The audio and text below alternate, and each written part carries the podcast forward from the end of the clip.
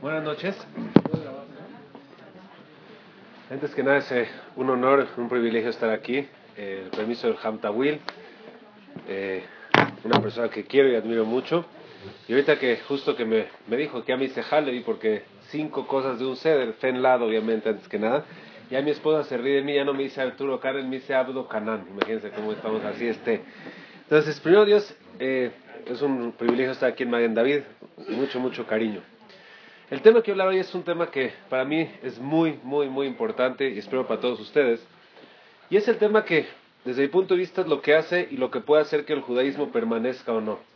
No conozco la vida de cada uno de ustedes, pero desafortunadamente, cada vez más en donde doy clases en esa Torah, gente Halevi, digo gente Halevi porque Ashkenazim desafortunadamente hace mucho tiempo pasa, Shamis también está más acercado al Ashkenazim, pero Halevi siempre fue la la comunidad que más apegada estaba a la Torah, a las mitzvot, y que más estaba pegada a la emuná.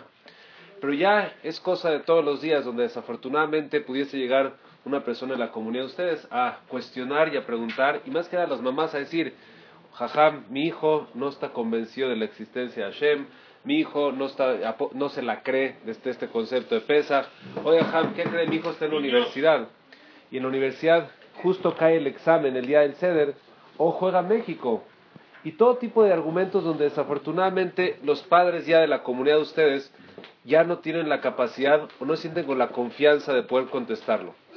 Y por lo tanto, justamente cuál es la raíz y el origen de esto.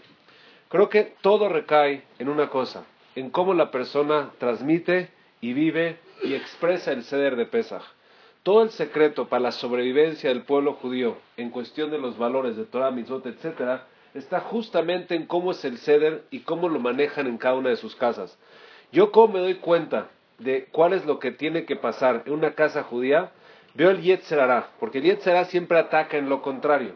Y vamos a darnos cuenta que en Pesach hay tres Yetzerarás característicos, cosa que me enseña que el Yetzerará está tratando de hacer su objetivo para que no se haga lo correcto. ¿Cuál es el primero?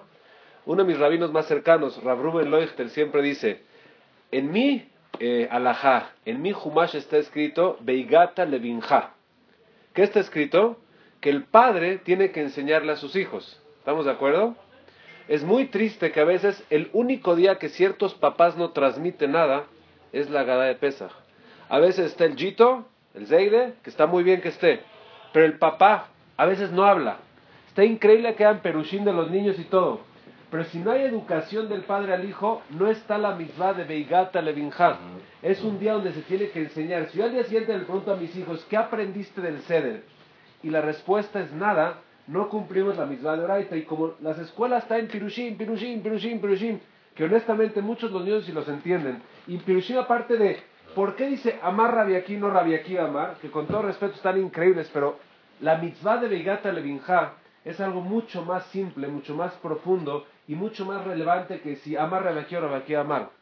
¿De dónde saco eso? Tenemos la oportunidad de estudiar con Rabusher Weiss cada martes. El último shur que dio, lo dio justamente de esto, de la importancia de cómo la agará.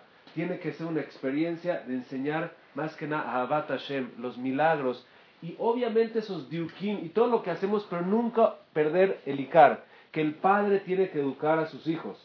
Segundo, hará las mujeres trabajan, no hay manera para describir todo lo que hacen las mujeres, pero a veces es una tristeza que están tan cansadas que la hora del ceder es, ya, por favor, estoy cansada. Todo el trabajo de ceder y todo lo que hicieron es para llegar a ese momento. Y si ese momento uno dice, ya, por favor, estoy cansada, me quiero dormir, entonces todo lo que uno hizo justo increíblemente es una tristeza que no es para lo que es. Y uno puede poner detalles y la comida y ta, ta, ta, ta, pero al final cuenta el de todo el ceder y de todo el trabajo es para el ceder. Y el tercer Yetzirah, increíblemente el Ramjal dice en Hashem, que toda la razón por la cual comemos matzah es justamente para limitar el aspecto físico de la persona. Dice claramente que si estamos preparándonos para el Ruhaniut, uno tiene que desconectarse un poco de lo físico y es el pirush de la matzah. Es increíble que la gente se obsesiona con la comida en la fiesta de Pesach. Es decir, casi casi la gente escoge los programas por la comida justamente a Fuj, a lo que dice el Ramjal de lo que es la mitzvah. Cuando yo veo los Yetzeras más tradicionales me doy cuenta que es lo que realmente no se está haciendo. Entonces, por lo tanto, hoy vamos a hablar de la importancia, cuál es la mitzvah de la Igata Levinja, qué le tengo que hacer a mis hijos. cuáles son los valores críticos que si lo hago bien en cada ceder, puedo, primero Dios, con Siata Ishmael, como dice Ramatitiao y como dice los demás, eh, eh, eh me decía, con Tfilá, ojalá y mis hijos salgan gente que siga con el camino de la Torah, pero ¿cuál es el Ishtadlut que tenemos que hacer? Entonces, para eso, primero que nada, vamos a una cosa muy importante. Confusión a la psicología humana. Todas las mañanas decimos en la braja de Torah de Aremna. Queremos que la Torah sea dulce. Y increíblemente también tiene que ver con, la, con que se mezcle dentro de uno. La única forma, dice Rabiacos, son que las cosas se mezclen en uno y uno tenga una asociación positiva si son placenteras. Si una persona su ser de pesa es tedioso, aburrido, gritón, etc., y los niños dicen Shemai que no venga el ceder, es el secreto para que simplemente nada se pueda vivir bien. El secreto de un ser tiene que ser algo ameno, agradable, dulce, donde tenemos las ganas de que esto vuelva a pasar. Uno tiene que saber que según el ishtadlut que uno le pone para que su ser sea dulce, es que tanto honestamente va a integrarse la serie en los hijos. Entonces vamos a entender primero que nada cuál es la forma de enseñar, cuál es la forma en que una persona tiene que conceptualizar y cuáles son los valores a manejar. Entonces primero que nada hay tres cosas que uno tiene que ser como educador. Lo primero es qué tanto tú estás consciente y comprometido con los valores que vas a enseñar. Si algo yo pueda reformar, y lo hacemos en el, nosotros en el Torah tenemos un majón para maestros, para enseñar a Rabanim, etc. Y lo único que siempre les digo es, please, no enseñes Torah si no te apasiona. O no enseñes algo de Torah que no te apasiona. Te encanta el Musar, enseña Musar. Te encanta Gemara. Lo peor en el mundo es enseñar algo que no te apasiona. Porque no verbalmente, que es la comunicación del 90%, le estás transmitiendo a tu alumno si es importante o no. Si yo me siento en la Gemara, así. ¿Y dónde estamos? ¿Cómo que por cierto Argentina, periodo cero? Ah, dicen, Amar, estoy enseñando que tiene que ser apasionado, tiene que ser apasionado, tiene que vivirlo, tiene que ser, si uno le gusta el Humash, lo que les gusta Entonces, si uno va a ser los valores del ser de pesa, ¿tú te la crees o no te la crees? Se la doy para así de claro. Otra vez, no quiero que sientan feo, lo vamos a contestar, pero ¿qué tal si te dice tu hijo, papá, ¿de verdad te la crees que se abrió el mar? No puedes titubear, ¿eh? Si tú eres de, ¡ah! Papá, a ver, venme a la cara. ¿Mamá te la crees? Porque mi mano ya. Si no te la crees, entonces ¿qué estamos haciendo acá? Y si te la crees, es lo más impresionante. Entonces, ¿cómo lo estás contestando? Si tú no te la crees, no lo puedes transmitir. Dos, tienes que conocer a tus hijos. Porque la educación es al hijo. Un ceder para un niño chiquito, para un Walla Desgir, no puede ser tan académico tiene que ser vivencial, claro, simple. Mi rabino Ravitzat Berkowitz, de los posquín más importantes de Jerusalén, su ceder es muy simple, porque tenía hijos chiquitos, no va a hacer cosas, porque ¿a quién tengo que educar? A mis hijos. Si tienes adolescentes, es más pícaro, tienes que tener más preguntas. Tienes adultos, tienes que hacerlo para tus hijos. Y finalmente, y lo más importante, tiene que ser una experiencia en todas las realidades. Hay una diferencia entre clase y experiencia. Siempre he tenido las ganas otra vez, tal esto no se aplica a ustedes, pero es como la alajá, según como la enseña, cambia. Entonces, fíjense nomás que interesante. Si yo ahorita fuera y, les, y quisiera enseñarles a la gente menos religiosa en México cómo el ceder es lo máximo y lo más increíble que hay, lo que haría? Me vestiría de blanco, les diría que soy este, un gran gurú, ¿ok? Y les diría, ¿quieren saber ¿Cómo se puede experimentar la energía cósmica de la libertad? Y todos, miren, uno tiene que saber que el ser humano tiene tres realidades, el cuerpo, el intelecto y la emoción. La verdadera sabiduría se hace si cada realidad del ser humano le hablamos en su lenguaje. Uno no le puede hablar al cuerpo como al intelecto, uno puede hablar al intelecto con el cuerpo. Y a la emoción la tenemos de una manera que la pueda entender. Fíjense, señores. Vamos a una experiencia donde primero nos vamos a vestir, Ashkenazim, de blanco, el kitl, para sentir esa pureza y la claridad de la importancia del día. Vamos a agarrar y el lenguaje del cuerpo de libertad, señores, es así. El cuerpo en una clase, no, ¿cómo se siente un cuerpo libre? Oh, ¿cómo abro la emoción? Con vino, ¿Y cómo abro la emoción? Con imágenes, con un cuento, sipur. El sipur hace que las cosas se abran. ¿Cómo siento la amargura de una esclavitud? Me como algo amargo. ¿Cómo siento la libertad? Justamente sintiendo cómo la libertad se expresa en lo que los, nuestros antepasados. ¿Y cómo le hago para mi intelecto? Reflexiono y cuestiono los principios. Este experimento se lo he hecho a la gente más secular sin decirle que son las alajot del ser y todos. Unos que están en el budismo me dijeron, wow, quiero ir, es tu ceder. Pero ¿qué pasa? Porque desafortunadamente no entendemos que es una experiencia de sentir libertad.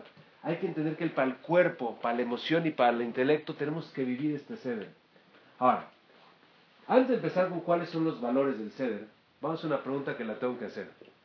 Si te viene un hijo y te dice, ¿Y quién te dijo que es verdad? Entonces, acá tenemos que tener algo muy claro, porque es la base de todo, señores. Los Ashkenazim, si ustedes saben, hay una obsesión con el holocausto. Toda mi familia, mi papá, que en paz descanse, menos una persona, falleció en el holocausto. Y por lo tanto, siempre mi educación fue el holocausto, el día del holocausto. Nos paramos en el holocausto. Todo es el holocausto, ¿por qué? Porque nunca se te va a olvidar que la familia murió ahí. Y fue la educación, los que fuimos a la Tarbut, hay dos valores, Yom Ha'atzmaut y Yom Zikaron. Y nunca se te olvide, nunca jamás, never again. Hay museos de holocausto, gente donas que nacen en, Pico, en Los Ángeles, todo el Holocaust Museum en Washington, millones de dólares. ¿Cómo Spielberg se dedicó a parte importante de su vida a que nadie se olvide que hubieron testimonios de lo que fue Auschwitz, Birkenau, etc. ¿Por qué? Porque algo que es importante no hay forma humana que se pueda olvidar. El que es Ashkenazí, o sea, el peor insulto que le puedes hacer es decirle, ah, ya el holocausto, ya que tanto. Uf, ni te atrevas. Y más si es secular, porque el valor de los más importantes para nosotros es lo que nos hizo nuestro pueblo, el dolor que estuvimos, y también ni se te, olvide, eh, ni se te ocurra criticar el Estado de Israel, porque el milagro de, de Auschwitz hasta en la tierra prometida es impresionante. Señores, el ceder de Pesach, Le Abdil, es el evento más importante que un judío tiene que saber, que le da credibilidad a todo lo que creemos. Por eso tiene que enseñar, no como el holocausto, mil veces más, con emoción, con entusiasmo, con claridad. Porque la mitzvah del ser de Pesaj es volver a regresar al origen de que en todo lo que creemos es algo racional, es algo que pasó y es la vitamina para todo el año entender que lo que estamos haciendo es lo correcto. Todas las religiones en el mundo, y acuérdense esto muy bien, todas, menos una, empezaron de la siguiente manera. Les voy a contar una historia que hice una vez en mi vida, así, en el, pero lo hice educativamente. Creen a la gente lo vulnerable que son a creer en lo que sea. Llegué un día a eso, en un grupo de 50 mujeres en la mañana, y le pedí a mi administrador, le dije, un favor, tráeme dos expresos, tráeme unos cigarros, cosa que no fumo, y por favor, diles que estoy muy nervioso. Ya las señoras que me conocían tres meses de clase. Todas las señoras sentadas, y entonces llego así, desfajado, y llego así.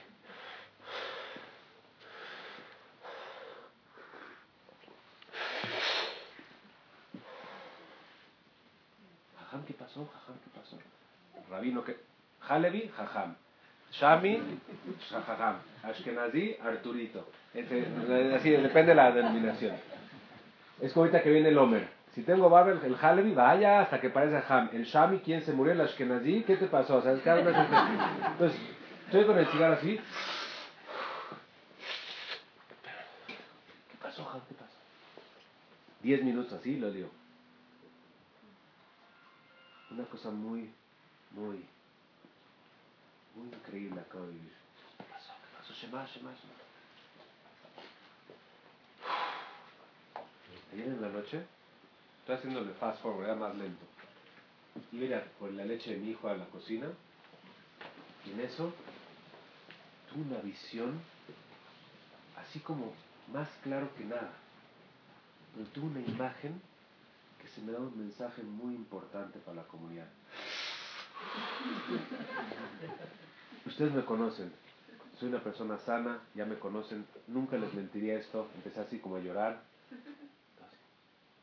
se los tengo que decir. Y todas las días que pasó.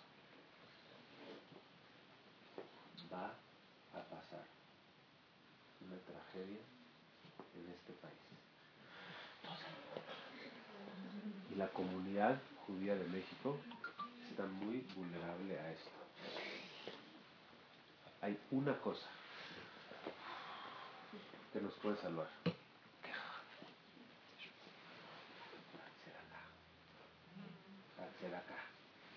En eso, literalmente, todas las señoras empiezan. Una llorando, otra, vamos a ver Hamani Jarvis y conoce a otra persona, otra, empiezan todo el mundo así. Y después de cinco minutos, una llorando, etc., empieza a hacerlas así. Es toda una broma.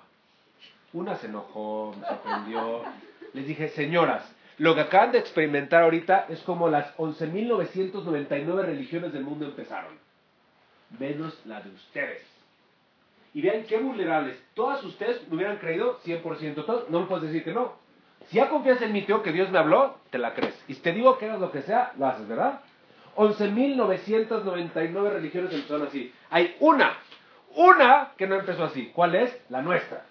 ¿Cómo empieza el judaísmo? Por favor, esto lo tienen que saber. No sé por qué a todo el mundo se le olvidó. El creador universo lo dice el Malvin y el Sefer Ajinuj. Por lógica. Nada más vamos a pensar en Dios como un ente sabio. Si quiero enseñarle a la gente que existo y que tengo un documento para darles, ¿qué hago?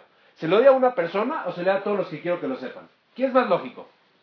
Pues a todos. Y si él me dijera, me habló Dios, es lo que le diría, ¿por qué no Dios me dijo a mí que te habló a ti? La única religión que enfrente tres millones de personas, tres millones, el creador del universo se reveló, habló, etcétera, etcétera, es el judaísmo. ¿Qué dice el Rambam? ¿Por qué creemos en Moshe? Porque vimos cómo Dios decía, este es mi gallo. Y Dios hablaba con Moshe. Moshe no le creemos como lo que les acabo de actuar. Dice claramente el Rambam, no creemos por sus milagros, no creemos por lo que hizo, creemos porque realmente vimos. Eh, la gente creyó en Dios y en Moshe porque vieron que era un complemento. Señoras, todo, y señores, todo lo que creemos del judaísmo es porque tres millones de personas vieron la salida de Egipto, el desierto, la entrega de la Torah, y lo más increíble es que la misma Torah dice, por favor, diario, año tras año, se sientas con tu familia, te recuerdas y se lo transmites a tus hijos. Si hubiera sido una mentira, les hago una pregunta. ¿Cómo pones una mitzvah de que te acuerdes de algo que no pasó? Yo que hubiera dicho, ya los agarré, ya los agarré, yes. Ya, ya, ya me creyeron, ya me creyeron. Lo último que haría es, y acuérdate, y tú lo viviste, tú lo viste, ¿cierto? Eh, papá de Linda, usted lo vivió. o sea, Abadí, Entonces, o sea, lo peor que haría yo si es mentira es hacer una mitzvah anual para acordarte lo que tú viste. ¿Cuántas veces en la Torah dice, tú lo viste, tú lo viste, que no se te olvide porque tú lo viste? Y haces un anualmente un recordatorio de lo que tú viviste y se lo cuentas a tus hijos y por favor que no se te olvide. O sea, el ser de pesa que lo vimos el primer año es para qué? Para que toda esta magia que nos hace una forma de vida, un judaísmo, una verdad, quiero que la platiques a tus hijos siempre. Porque nuestra creencia no es en una persona, es un evento histórico. Y no hay forma de inventarlo. Porque tenemos cadena, desde yo tengo una cadena desde Rafshah hasta Moshe Rabbeinu con cuatro diferentes pruebas de que Rafshah conoció a Rabbi Yerujem. Así hasta Moshe Rabbeinu. ¿Quién fue el primer mentiroso? ¿Quién inventó todo esto? ¿Y dónde empezó? ¿Dónde se rompió la tradición desde Moshe hasta nosotros? Y es algo más chistoso.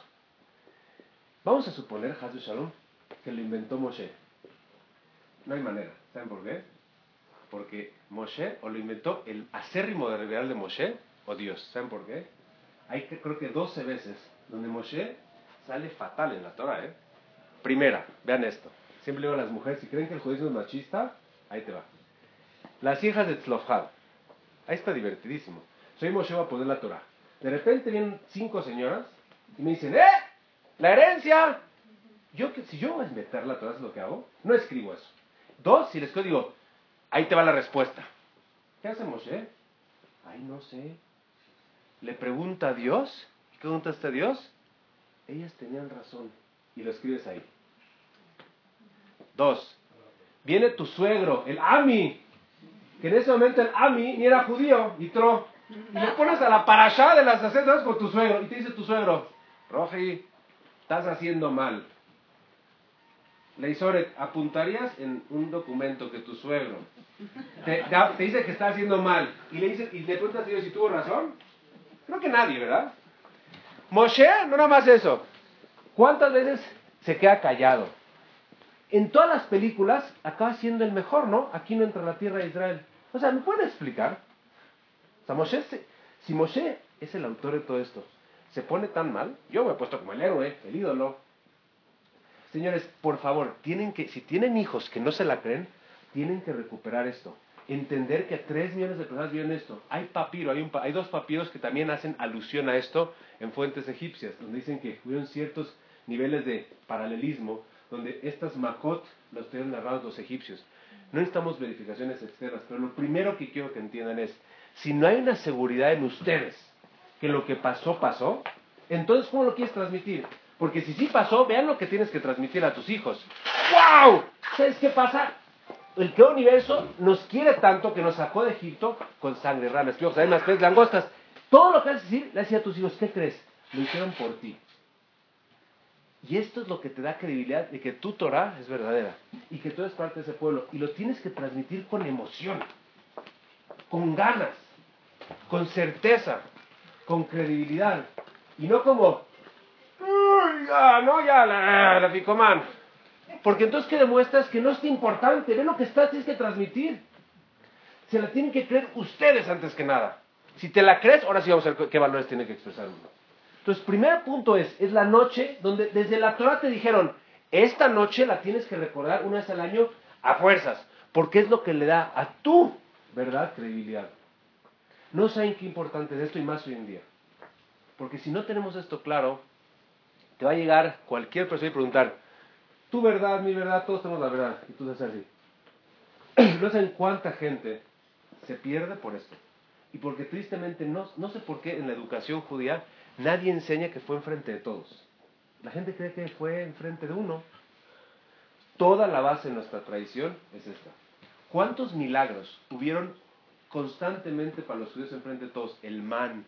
Tantas cosas que, ¿cómo fabricas tal cosa? Entonces, primero quiero que estén seguros y lo tengan claro. Lo que tienen que narrarle a sus hijos que ustedes se la crean. Porque ustedes no se la creen, no hay manera. Y si te la crees, ahora sí. ¡Wow! Ve lo que tienes que compartir. Ve lo que tienes que compartir porque es lo más importante en la vida. Que eres parte de un grupo de gente, vamos a explicar por qué, que el universo escogió para darle su voluntad y que tú cargas con ese legado. Si eso no está claro, señoras y señores, el ceder es simplemente tradición, que no vea la novia el vino porque no se casa, que cuidado con el este, que el antisemita, todo tipo de cosas que se hace una costumbre rarísima. Y no se hace lo Icar, que el Icar es enseñar claramente emuná, Ahabat Hashem, como dice Rabu Shervais, y entender lo que significa ser judío. Pues con esa introducción vamos a ver cuál es, lado, como dicen ustedes, los cinco valores que uno tiene que enseñar. ¿Hasta qué horas tengo unas para...? Ok, vamos. ¿Hasta aquí está claro? ¿Vamos bien? El primer valor. El primer valor que una persona tiene que enseñar a sus hijos es, ahí les voy a dar como forma de pregunta muy interesante. A ver, el otro día tenía un grupo de gente muy, muy eh, exitosa, vamos a llamarla así, de mucho mundo, muy culta, muy, muy prominente. les dije, ¿me pueden decir, ustedes, quién es la persona más libre que conocen? Libre. No me es filosofía, no me interesa filosofía. Me interesa, cuando piensas en alguien libre, ¿en quién piensas? Fue muy interesante para mí darme cuenta que no tenían la imagen de alguien libre. O sea, Meanien, Stam, no tenían la imagen de libre. Como que nunca habían pensado libertad de una persona, porque siempre que es el valor de alguien, es importante verlo. No tenían. Después de mucho tiempo de pensar, así, no, no, no, pues, no sé, Slim. O sea, ¿por qué? Pues porque tiene mucha posibilidad, tiene mucha capacidad. O sea, él habla una, a un país, le contestan, él puede tronar México si quiere, puede... Ahí fue. Todo es un muy interesante juego. Viene un amigo y me contesta, David, una pregunta. No entiendo la fiesta de Pesach. por, me dice, en el Sidur dice, en el Marzor, como ustedes lean, Sman Heluteinu. Ok. Sman Heluteinu significa libertad. Si usted me dijera que la fiesta es que Dios nos sacó de Egipto y nos permitió a la playa de Dahab a sentarnos a relajar y ahí se acabó el cuento, está bien. Pero ¿cuál es el Jerut que estamos hablando? De llegar a Har Sinai y recibir qué? 613 mitzvot. Entonces le hago una pregunta. Jaime Leizore, como es mi, mi paisano necesito agarrar así para que no digan. Tú de verdad, cada vez que estudias una alajá, dices, qué libre me siento. Cada vez que el Jajam Tawil dice, wow, una nueva alajá en el... Dices, no, no, no, gracias Jajam Tawil. Abus, Hayat, Jajam, lo quiero, ¿cómo me estás liberando? ¿Cuántos de ustedes dicen, si veo al Jajam Tawil y veo a Carlos Lim, me voy por el Jajam Tawil de libre mil veces? ¿Cuántos de ustedes ven eso? Si no, entonces, ¿cómo entendemos Pesaj? Eh, perdón. A ver, va a decir, ¡Oh! ¿Por qué? Porque Baruch Hashem recibimos la Torah y las mitzvot. ¡Ah! ¡Qué libertad! me siento libre. Normalmente la gente siente lo opuesto. Ya, cuántas cosas, cuántas umrat, Entonces, ¿me pueden explicar la fiesta? Es Shat Pashut, no estoy metiéndole ningún tipo de... Al rabino, ¿estamos usando la libertad igual que el 16 de septiembre? ¿Le Abdil? No. No, pues claro que no. Estamos pensando en la libertad de Egipto, pero ¿por qué? Pues porque nos dio la Torah. Hasta ese es el chat, el principio de la, la, que dice, si no hubiéramos si no nos hubiera sacado Shem, estamos esclavos y esclavos y esclavos en Egipto. Todos preguntan, ¿qué pasa? ¿Ya, ya, ya no hay Egipto de antes? No, se refiere a una esclavitud aparentemente ideológica, espiritual. Pero le más ¿cuántas de ustedes cada vez que estudian a la Jot se sienten más libres? Hasta en la Yeshiva les he dicho a las mujeres y a los hombres, de verdad, si te comparas con un gilón te sientes más libre o más esclavizada. Ni una me ha contestado libre. Entonces, ¿qué, ¿cuál es el error? ¿En qué estamos pensando? Entonces, acabamos de empezar a definir lo que es libertad y esto es muy importante. Sabemos que el ser humano, ¿qué es? Adam viene de la Aleph, que es Aluf, que significa la parte espiritual, y Dam es la parte física. ¿Qué es un ser humano? Es un ente muy interesante. Es un, una bipolaridad hecha y derecha. Tienes por un lado un cuerpo, tienes un alma. Los animales, por la palabra Behemá, dice el Maharal, Bama, en es lo que hay. No hay nada más más que un cuerpo de distintos. Los malachim no tienen cuerpo, es pura es, eh, El único ente en este universo que tiene un cuerpo y un alma es el ser humano muy interesante, que entonces tenemos un constante, constante pleito. Por un lado tienes un cuerpo que es instintivo, reactivo, enojón, flojo, comelón, todo lo que un animal es, lo tenemos. Pero tienes una neshama, que la neshama es la que busca sentido, significado, bondad, etc. Por cierto, entre paréntesis dice el Ramjal, ¿qué es neshama? Koach mi. ¿Cómo se denomina el alma? La capacidad de dar y a disfrutar el dar. Cada vez que sientan disfrutar por dar, es tu Neshama que está diciendo, vaya hasta que me pelas. ¿Qué es un ser humano? Un cuerpo y un alma. La pregunta en la vida es una. Según quién quiere ser de las dos, la otra te esclaviza.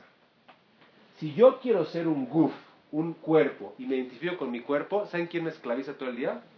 El jajam. ¿Por qué? Porque yo quiero ir a la playa azul yo quiero demostrar mi cuerpo, haram.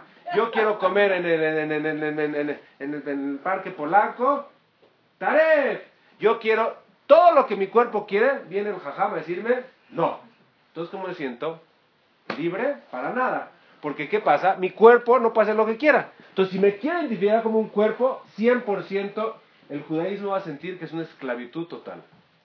Pero, ¿qué pasa si me quiero identificar con mi neshama?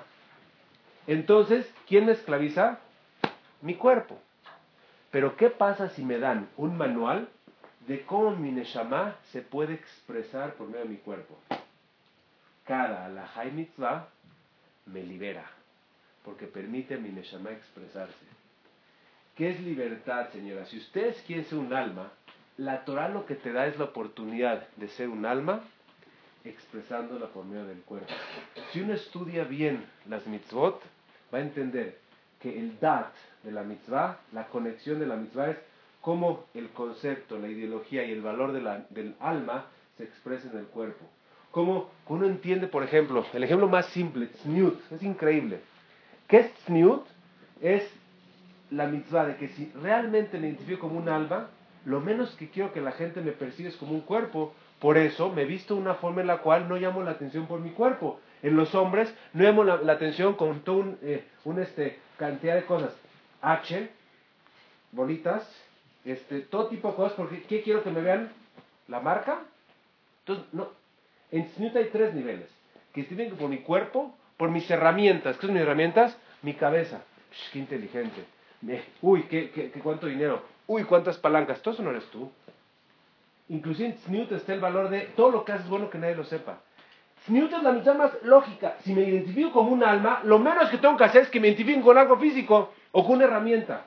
Cada mitzvah es conectarte con tu alma y expresar el cuerpo. Primera cosa que tienen que darle a sus hijos es, si mis hijos creen que la Torah me limita, ¿cuánto no puede estar en una religión que te sientes limitado? ¿Cuál es la oportunidad de la Torah y las mitzvot? Es, dado que soy un neshama, ¿cómo mi neshama se expresa? El ejemplo que le pongo siempre a los gilonim es uno muy simple. ¿Quieres un alma? Sí, claro, un alma. Si yo soy un alma, perfecto. Sin Torah, vamos a hacer la prueba. Un día en la mañana te levantas. De repente, el cuerpo va al baño. Eres cuerpo, 1-0. Después, comes, 2-0, como Bolivia y Argentina. Luego, este, después, este, puro cuerpo, ¿dónde está el alma? El alma jazita nadie la pela. Entonces, de repente, a la mitad del día, le hablas a tu mamá. Hola, mamá, ¿cómo estás? Uf, ya va 10-1 el marcador. Después, tu alma no está. ¿Qué te da la Torah? A ver, me levanto, 1-0 el cuerpo. Modeani, 1-1. Voy al baño, a Tzar. Me visto, Tzanua. Todo es un balance para que el alma esté presente todo el día. La Torah es el manual más perfecto si quieres liberar a tu alma. Todo el chat en el Maral y los Mefarshim de qué es Geulah es que tu alma no esté todo el tiempo esclavizada por tu cuerpo. Entonces, primera idea, please, a sus hijos dile, que ser libre es la capacidad de quien te dirige, es tu alma y no tu cuerpo. Y la Torah te permite hacer eso. Y en otras palabras, somos los más, más, más esclavizados de todo. Porque si una persona, si su esposa, el no lo hace igual bien que la mamá, y es capaz de decirle, ¡ah! Ve el nivel que estoy esclavizado. Por un poquito de limón en el tiner, puedo insultar a mi esposa. Ve nomás qué, increíble. O las mujeres también. Por una simple cosa de que el esposo llegó un poquito tarde y tienes ansiedad, le puedes agarrar y decir, es igual que tu mamá que siempre estás tarde. O sea, vean cómo, o sea, vean el nivel de esclavitud. Puedes herir a una persona porque no tienes la capacidad de aguantarte. Cualquier persona que no tiene trabajado sus midot somos unos esclavos totales. Primera idea del ceder, ¿qué tan libre uno es? Es que tanto uno está consciente, su alma la expresa la y la Torah te permite hacerlo. La gente más libre son los Talmid Jajamim. Los Talmid Jajamim, como dice el Rambam, los que tienen integrada la Torah. Yo en las historias de Ramoshe Feist, de Rabiakov Kamineski, dijo, eso es ser libre. De mis historias favoritas, Ramoshe Feist, vean lo que es libertad de verdad. Ramoshe Feinstein, de repente lo, llevan en un coche, le cierran la puerta en la mano. No se entera. Es como si, wow, o sea, te da Ramoshe Feinstein en tu coche. Le cierran la puerta, no te das cuenta. Él nada más abre la puerta así. Su alumno le dijo, ¿cómo no gritas? Vean nada más lo que es ser libre. Dijo, si yo hubiera gritado, el dolor que le iba a causar a la persona y la vergüenza de por vida es mucho más grande que el dolor físico. ¿Qué es lo gaoní de Ramoshe Feinstein? que lo pudo pensar en menos de un milímetro de segundo, controlar su carácter y hacer eso. Entonces, primero que nada, esa es la libertad verdadera. Carlos Slim no tiene libertad, porque si él no trabajó su carácter, entonces puede tener mucho dinero, pero ¿qué crees? Cualquier cosa, si es envidioso, está completamente esclavizado porque Warren Buffett ya tiene más que él. Si necesita honor y Peña Nieto lo que hace la reforma este, de comunicación, está ardido y está sufriendo por eso. Y si es un baltaba, si es una persona que necesita mucho placer, ya está grande, no lo va a poder consumir y entonces va a estar frustrado. Pero entre paréntesis, uno de sus gentes más cercanas, Isidoro Ambe, me dijo que es un buen hombre y que dijo así, este Nusaj, que daría toda su riqueza para tener a su esposa de regreso. Sea, así dijo Isidoro Pero bueno, no vamos a hablar de Carlos Slim. Ok, primera idea es la importancia de sentirse uno libre y la Torah es un regalo. Señores, cuando decimos Asher Harbanu, el regalo, ¿cuál es el amor que le decimos a ellos? Gracias. La Torah no es una encajada. La Torah es algo que decimos, la Torah es un regalo, es una libertad. Si no, entonces estamos festejando. Primera cosa que tenemos que sentir y tener a nuestros hijos, Baruch Hashem, la Torah nos libera, niños. Nos enseña lo que realmente es. Primera idea. Segunda idea que hay que transmitir en el ceder es la siguiente. La pregunta obvia es, ¿por qué Dios tuvo que hacer todo un show? Ya que le dé un neurisma paró. Ya, se va. O sea, ¿para qué tanto show? Un año son ciertos mefarshim, sangre, ranas, piojos, animales. ¿Qué es tanto show? Gente me ha preguntado, Rabino, ¿no se llama masoquismo, sadismo? ¿Cómo usted, Rabino, puede enseñar y creer que la Torah es moral cuando vea cómo se destruyó a los egipcios? A ver, Ramón, ¿qué le dirías? Te viene tu, tus, eh, tus eh, la, familia de, tus, tus, hermanastras y te dicen, oye, hermano, ¿me puedes decir una cosa? Fui en la tarde y dijeron que les caían granizos de eso. ¿Dios no es bueno? ¿Por qué le hizo tanto daño? Hazid. A ver. Oye, ¿tanto? ¿Tanto show? Ya, uno. Entonces aquí hay que entender algo muy importante. Primero, para esa pregunta, mira que mira, Dios siempre hace las cosas de una manera justa y educativa. Uno tiene que los libros, como Mamash es, una cosa increíble, como cada midá, cada este, macá era una midá que era una increíble. Pero el punto más importante es, ¿por qué Hashem hizo esos 10 makot? Y esto es lo que de verdad hay que vivirlo y sentirlo para transmitirlo. Si otra vez me la creo, porque así fue, que Dios manipuló la sangre ranas, ¿qué nos enseña esto? Fue de abajo para arriba todo en este universo, Él tiene el control, el poder no tiene competencia. Dios existe, está involucrado y no hay competencia. Uno a veces dice, no hay Dios, bueno, sí que hay Dios, pero igual está allá. No, sí está, sí está involucrado, pero ¿qué crees? No tiene competencia.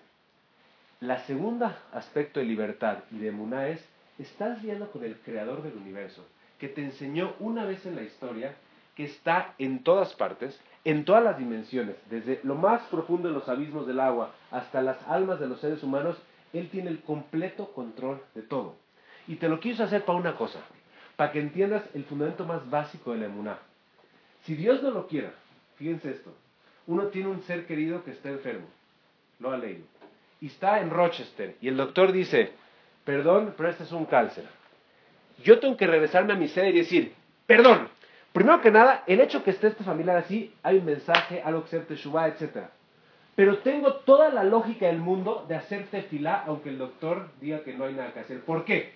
Porque ya me acordé, como mi papá mencionó en el ceder, que Hashem hizo que en todas las cosas de este mundo Dios es capaz de manipularlo si quiere. No me lo garantiza, pero es perfectamente lógico que así como Él manipuló todo en este mundo, Él puede agarrar las células del cáncer y hacerles, alama, quírate.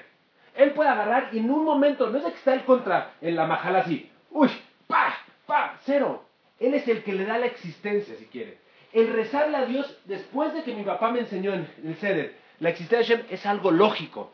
No quiere decir que siempre Dios conteste lo que tú quieres. Pero es lógico. A mí cada vez que pienso en una cosa que tengo que pedir, Parnasá, Braja, etc., lo primero que digo es, pues, oye, ya me demostró una vez que tiene control de todo. Pues es lo más lógico. Y Rav siempre nos decía, please, como dice el Hazonish, cuando yo entiendo que el creo está en todas partes, todo lo que me pasa primero que nada es un mensaje, una educación, y a veces, ¿qué crees? La educación y el mensaje no la quiere cambiar tan rápido. Y Rav siempre decía, hay gente que dice, ya hice Jesús, esto ya que se me quite. Va pasando el tiempo y no se quita, eso es lo que empieza a pasar, toda tu emuná se te va para abajo y empieza a resentir a Dios. Ayer, una persona que quiero mucho, que Mamash, ¿lo ves? 100% parece una persona nada apegada al judaísmo. Empieza a, contarme toda una cuestión que está viviendo con una escafá de vida. Completamente, yo sé que hay Dios. Y Dios hace las cosas por algo. Y yo sé que esto es para algo. Me dice, no sabes, el Jesús que ha tenido. Le preguntó a su esposa, algo, ojalá todos hiciéramos lo que él hizo. Y me dijo, pues que, Rabino, ya lo hice y no se me quita. Y lo que me está pasando es que estoy perdiendo en la fe. Le dije, es que ahí está el punto. Cuando uno cree que por haber hecho Jesús, ya Dios en ese momento cambia, imagínate los Yehudim, ¿cuánto tiempo estuvieron? Y no cuando uno quiere. Emuná significa la claridad de que Él está involucrado. Sabe lo que está haciendo. Está dispuesto, pero ¿qué crees? Tú haces tu chamba. Y cuando Él quiera, Él lo va a hacer. Rezar es lógico. Pero por favor, a sus hijos le tienes una cosa. Ravnoa Weinberg y siempre nos decía, ¿para qué me pides una braja a mí? Mi braja, ¿sabes cuál es? Que tengas la conciencia y la credibilidad de que tienes tu creador que te puede lo que sea. ¿De dónde saco esa credibilidad? si Dios está en todas partes y ya me lo enseñó con 10 plagas, ¿por qué no lo hago? La tfilá, donde le agarras toda la fuerza y la emuná, es en estas 10 plagas. Explícame, oye, ¿por qué no rezas por esto? Ah, ya, así me ha dicho gente. Ya, está bien, ya, ya, ya, ¿Usted de verdad cree que Dios puede cambiar? Ya, ya el doctor dijo que no hay que hacer. Entonces, otra vez, si no hiciste un buen ceder, pues así, pues sí, mira, Ham es de una drasha. No, no, no, no, no, no drashot. ¿Qué es Yetziat Mitraim? ¿Qué son 10 makot? ¿Dónde Dios enseñó que no está? En todos lugares está. Sí, Jampiar recién no pasó nada. A ver, a ver, a ver. ¿Dónde está escrito que cuando rezas directamente pasa lo que tú quieres? La tfilá te da la certeza de pedir. Imagínense qué regalo darle a tus hijos que sepan que hay alguien en el mundo, que se llama su creador, que está en todas partes y le hace el regalo que siempre pidas y te puede escuchar. Yo como les decía a mis hijos a rezar, les la verdad, tienes que hagamos una rifa de la escuela, les digo, dicen, papi, quiero esa bicicleta, quiero esa pelota, le digo, la única forma es si haces fila. Y no les no pongo así shilama, ¿no? Digo, tienes un creador que te quiere más que yo y que tu mamá. Y que va a estar mucho más tiempo que nosotros, primero Dios. Él está siempre. Ah, pídele. Gracias a Dios, decir la verdad. Todas las rifas han ganado. Pero también para los aficionados al fútbol, cada vez que tiene un penal, ya sabes, estamos jugando, digo, pide. ¿Qué creen? No importa que falle el penal, siempre les digo, a veces Hashem no quiere que lo, que lo metas. Pero ¿qué es lo que quiero enseñarles? Quiero que sepan que tienen alguien que está en todas partes y está dispuesto a escucharte. ¿Quién me da la certeza de darles argumento? Un buen ceder. Enseñarles que Hashem está. Primero, libertad. Dos, emuná. Tres, Jajam, ¿cuál es la forma de acercarme a Hashem? ¿Cómo le hago? A ver, ya, quiero acercarme a Dios. ¿Qué hago? ¿Qué emoción? Necesitamos emociones. ¿Qué emoción es la más importante? Irano nos decía el ser que cuál es la más importante emoción para acercarnos a Dios. Akarat Hatov.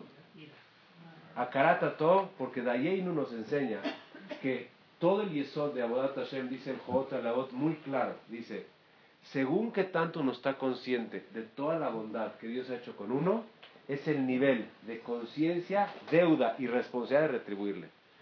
A ver, si ahorita se la creyeran, a ver, que Dios lo sacó de Egipto, a su familia, lo salvó, estuvo con ustedes, cambió el mundo por ustedes. ¿A poco dirías, ah, ya, yo voy a decir Shema la mitad? Claro que no. ¿Saben por qué no hacemos muchas cosas? Porque no estamos conscientes de todo el gesed que hemos recibido. El Dayeinu son 15 niveles. ¿Por qué 15 niveles? El Maharal dice 3 por lo que fue la de Egipto, 3 por el, el perdón, 5, 5 y 5. 5 por la de Egipto, 5 por el desierto y 5 por el, el, fin.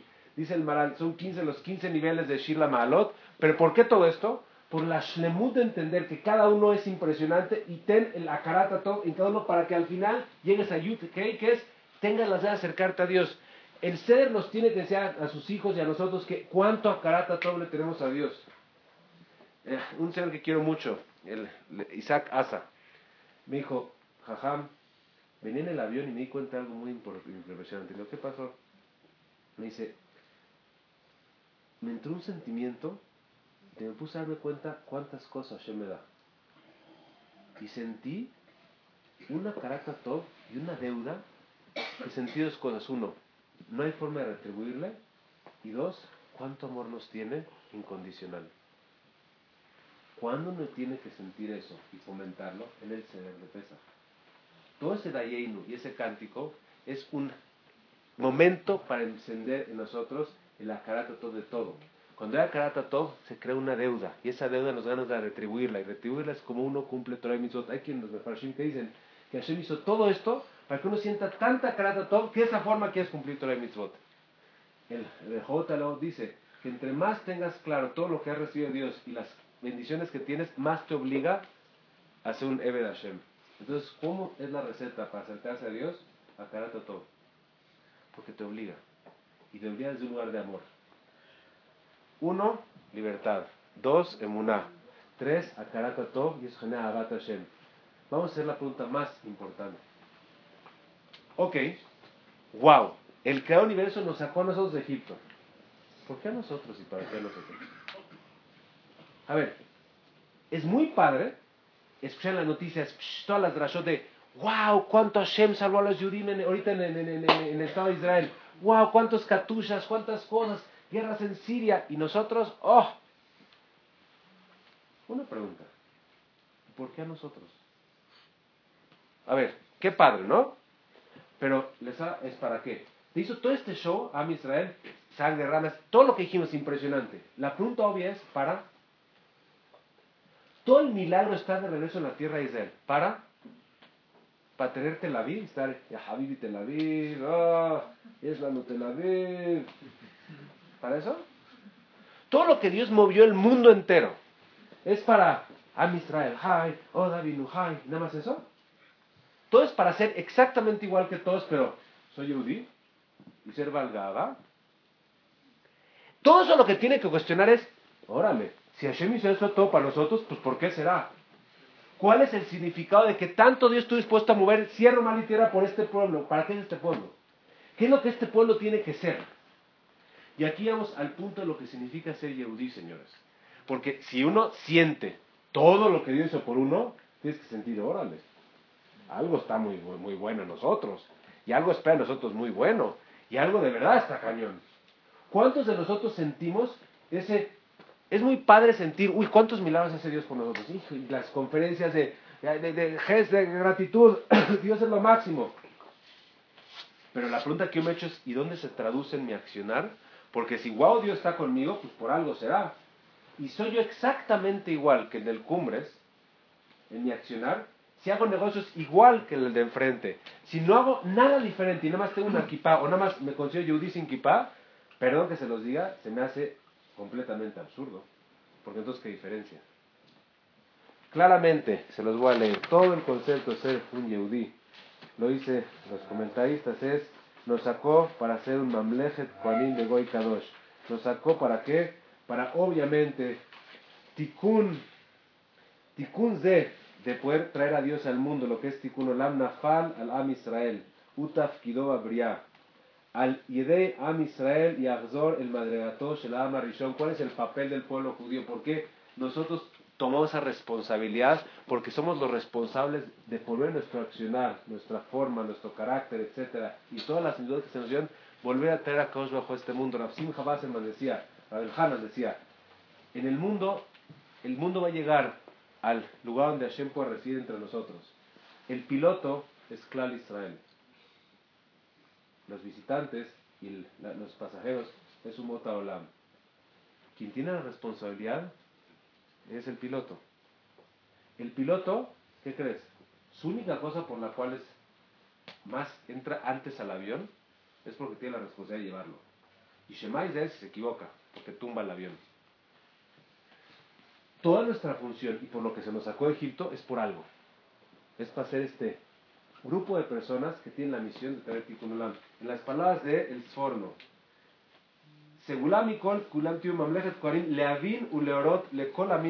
para enseñarle a toda la humanidad, likro kulam beshem Hashem, enseñarle el monoteísmo, enseñarle que existe un creador.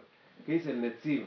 Liot or lagoim, tenemos que ser una luz para los dioses, letaken kol am emuná, enseñarle a todo el mundo que hay emuná todo nuestro objetivo de ser el ama y el Udí es poner todas nuestras unidades de ser luz para las demás naciones. ¿Y eso cómo se hace? Simplemente cumpliendo la Torah como nos piden. No es de que me tengo que ir a reforma y decir, ¡Viva los, eh, Dios! no, no, no. Cumple el Shulchan Aruch como se debe y wow. Porque la primera cosa es, uno tiene que le cabe el kol adam de ser panim yafot. Shamay, que era el aquí decía, tienes que decir a todos. Ramoshe Feinstein en su levaya venían monjas a la Levaya llorando. Moses Feinstein passed away. Su Jabar, tú que la conoces. Dice, he was the greatest man. He to tell us every day, good morning, a la monja. Buenos días. Si uno cumple el sujanao como se debe, ético en los negocios, pagar a tiempo, no, no el jineteo, hablar las cosas como son, cumplir la palabra, todo como se debe, es una luz. Imagínate que nomás la gente, todos los judíos que tienen hoteles en Las Vegas, dijeran, a ver, es Shabbat. A ver si fue el casino, pero vamos a que lo de ahora. Paro. ¿Por qué? Porque es más importante. Tengo una cita con mi creador, hoy no hay. Todo el mundo diría, órale. El al, que no viaja en Shabbat, créanme que mucha gente dice, ¿por qué no viaja en Shabbat? Nada más ese mensaje que son de los judíos. Y los judíos no viajan en Shabbat porque están con su creador. ¿Sabes cuánto conciencia Dios trae el mundo? Tenemos que decir a nuestros hijos que su objetivo como judío es ser una luz. Le voy una cosa, cuando le hablé en Purim a Rabu Weiss a pedirle una braja, le dije, Rabbi Weiss, ¿can you give me a braja? Porque en Purim es muy importante. ¿Qué me contestó? No me dijo, Berajá, Parnasá, Reba. No. No me dijo, también Jajam tampoco. ¿Sabes lo que me contestó? You should every day of your life be a Kiddush Hashem. Rav Usher Weiss en Purim, su braja fue la mejor de todas. ¿Cuál es el tajlid de un yudí? Hacer Kiddush Hashem. ¿Qué es Kiddush Hashem? Otra vez, no voy a llegar a todos y decir, ay, ser judío, ¿me quieres? No. Me está diciendo, actúa como yo, porque seguro el Rambam, Kiddush Hashem es el Jadre Jadarim. También mi cuarto, sea una braja, bien es Kiddush Hashem. Nadie va a creer que es ser un presuncioso con la gente. ¿Cuál fue lo que me dijo Rav Usher Weiss? Su braja fue, diario es un Kiddush Hashem. Porque me dijo una cosa que me, se me clavó, me dijo, siempre esté, estate consciente de tu misión como Jesús un Y si eres rabino, ni se diga. Porque entre más uno tiene esto, más espera de uno. Rav Shmuel Kaminetsky, el rabino de la familia Leizor, siempre hay una historia que dice, cada vez que va al aeropuerto, dice, Areni Muja en le caía Mizrat Kiddush Hashem. Porque va a estar tanta rodeada de tanta gente que hacer Kiddush Hashem. Yo a mis hijos, cada vez que vamos de viaje, les digo, niños, ¿cuál es nuestro objetivo en el viaje? Ser un Kiddush Hashem, papi. Lo que más, al no estar yo por mis rabinos, decían a mis hijos, es que ser yehudí es ser responsable. No se pueden portar igual que los vecinos. Un ejemplo. ¿Qué? Un ejemplo. Un ejemplo. ¿Pero por qué? Porque nos dio la Torah. Si no, a ver, si, ¿por qué es un ejemplo? Porque, pues, oye, van a, van a Torah hacerles eh, siete horas al día. Eh, tienen tantas que de Torah. Que Torah a la, a la, a la tele, no importa cuál, a la Muná. Dios mío, en el currículum, ¿sabes cuántas materias de Torah tienen? Si a aportar los de la tarde, mejor. Shema, Israel, me muero.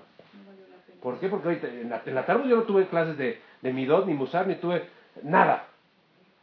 Pero si tengo las mis hijos, yo les digo a mis hijos, ¿qué es el Yehudí? Rapincus dice, Yehudí tiene las mismas palabras que Hashem.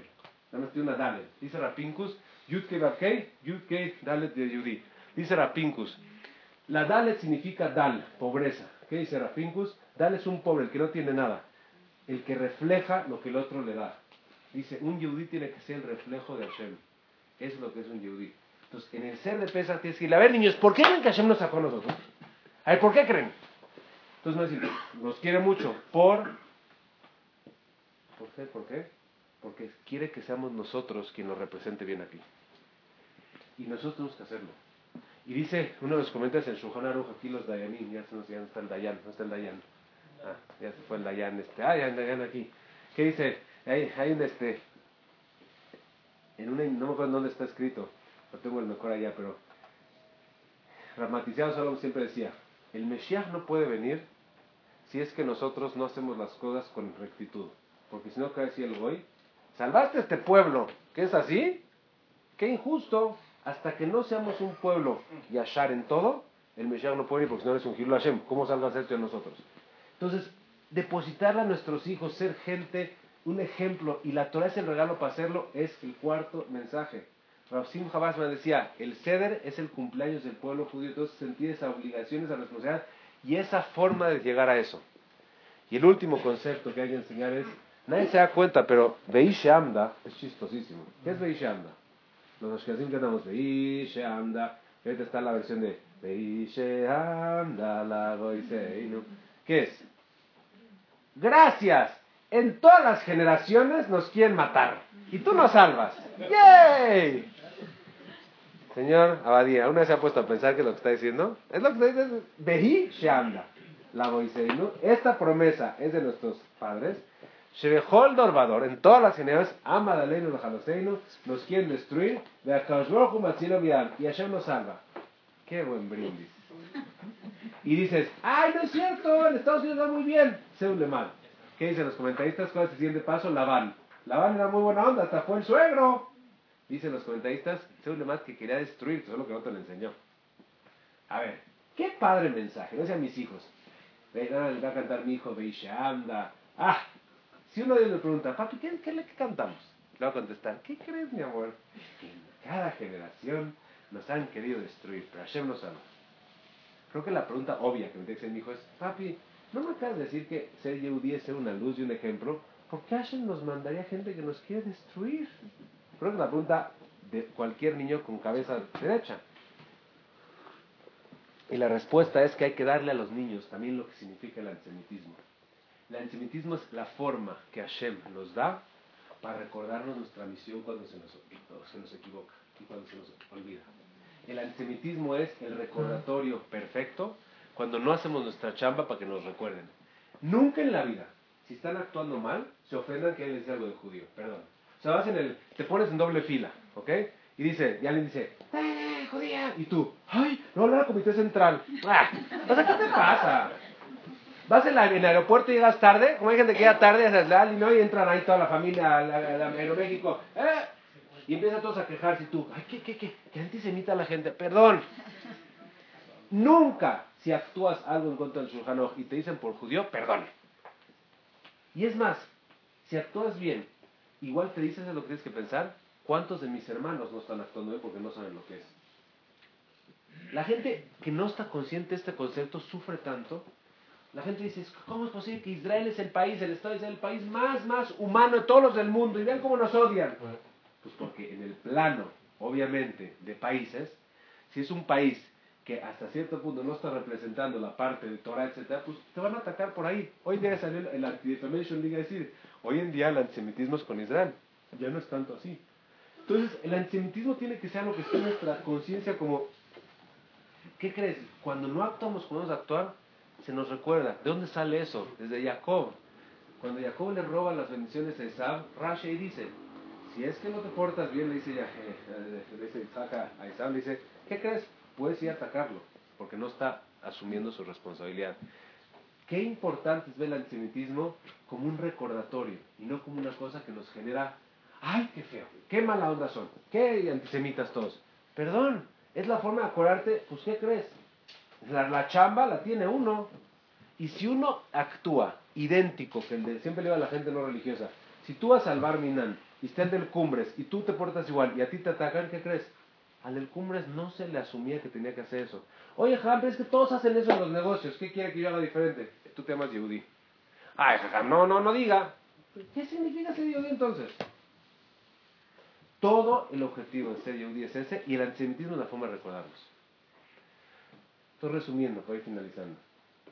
El CEDER es donde más una persona tiene que invertir para hacer una noche increíble. El papá, los hijos. Yo sé que los niños traen peluchín, pero miren, hasta todo, el papá tiene que educar. Y está el abuelito que también diga lo que quiera, pero el papá también tiene que decir a los hijos algo.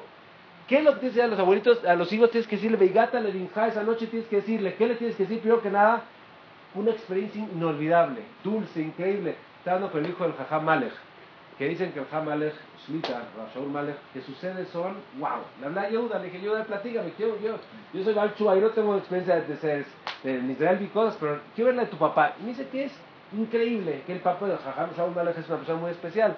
Dice que tiene una vida y que canta y baila y premios y rifas. Hasta las 2 de la mañana todos quieren estar ahí. Y le dije, y hace puros así, chatting profundo, y dice, para nada y cuenta la historia y es vivo, etc. Y dice, todos estamos felices. Ham Shaul Malek, ¿qué es lo que nos está enseñando? Una persona que ustedes conocen, un jajam importante, que es una noche inolvidable. Su hijo le dije, Yehuda, dime la verdad, ¿quién te Ya estás grande. Ya no como que ya, un poquito que...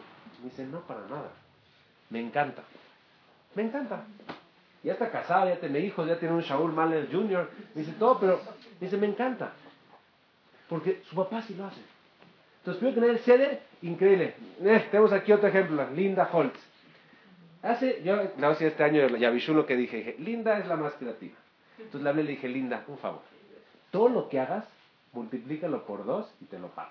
Entonces ya, tan, tan, linda, linda, que agarró, hace unos, unos postes sin que con sus hijos saliendo de mi sal, le mandé de fotos de mis hijos ya, ya tengo la de mis hijos también, porque la hacen, no es qué hermoso su, hija, y hace boletos y rifas y premios, o sea, porque tienes una noche, wow, ok, eso está bien, pero ¿qué le decir a los hijos? Primero, que esto todos lo vieron, no fue un cuento, todos lo vimos, estuvimos ahí. ¿Qué le voy a decir a mis hijos? Al final de la noche tengo que decirle, preguntarle a Ramón, a Jacob Laneado, a Jacob Laneado, ¿qué te dice tu papá? Me tiene que decir, no, no sabes. Mi papá esta vez fue una clase que le cambió la vida, ¿eh? Porque estuvo divertido, ¿eh? Me enseñó, primero que nada, increíble. ¿Qué crees, ja? Me enseñó que Hashem existe, que le puedo pedir lo que quiera. Me enseñó que ser judío es un ejemplo. Me enseñó que cuando alguien no nos quiere es porque tenemos que echarle ganas. Me enseñó que hay que tener carácter. Y me enseñó que para ser libre tengo que trabajar mi carácter. Si eso lo dicen sus hijos, wow. ¿Qué más que uno quiere en la vida que sus hijos tengan esos valores? Creo que todos diríamos ojalá, ojalá y que primero nosotros lo tengamos y luego nuestros hijos. Sé que hay muchas más cosas que uno puede enseñar, pero al menos conceptualmente creo que son las cosas básicas que enseñando eso, creo que uno puede realmente dar un mensaje de lo que es Pesach. Que hagan un ser inolvidable. No, el chiste no es hacerlo por ego largo. Yo le pregunté a mi rabino, eh, ya todos empiezan a competir. Hasta aquí te quedaste, hasta aquí te quedaste, hasta aquí te quedaste. Please, eso se llama ego, eso no se vale. Es, según mis hijos, mi esposa y mi familia, ¿cuánto es? Le preguntaba a Yehuda, le dije, dime a tu papá, así en cada cosa. Me dice, no, hay cosas, por ejemplo, no se puede decir, en Rabelías de Benazaria, hay cosas que uno... Y otra cosa, no es un rezo, es un texto de enseñanza, puede ser en español. La gente lo lee en, hebreo, los niños no entienden nada, pero no, a ver, es para enseñarle a los niños. Entonces, por favor, que es una noche inolvidable, échenle ganas, prepárense, háganlo bonito, háganlo agradable y que sus hijos digan, ma, papi, estuvo increíble. Si logras eso, el próximo año lo van a querer volver a hacer y cuando they look forward, cuando tienen ganas, usualmente los mensajes entran muchísimo más. Queremos agradecer a Jajam por su compañía, de verdad muchísimas gracias, bienvenido. Y todos están invitados a la agenda, por favor, el Salón Ruth Betel,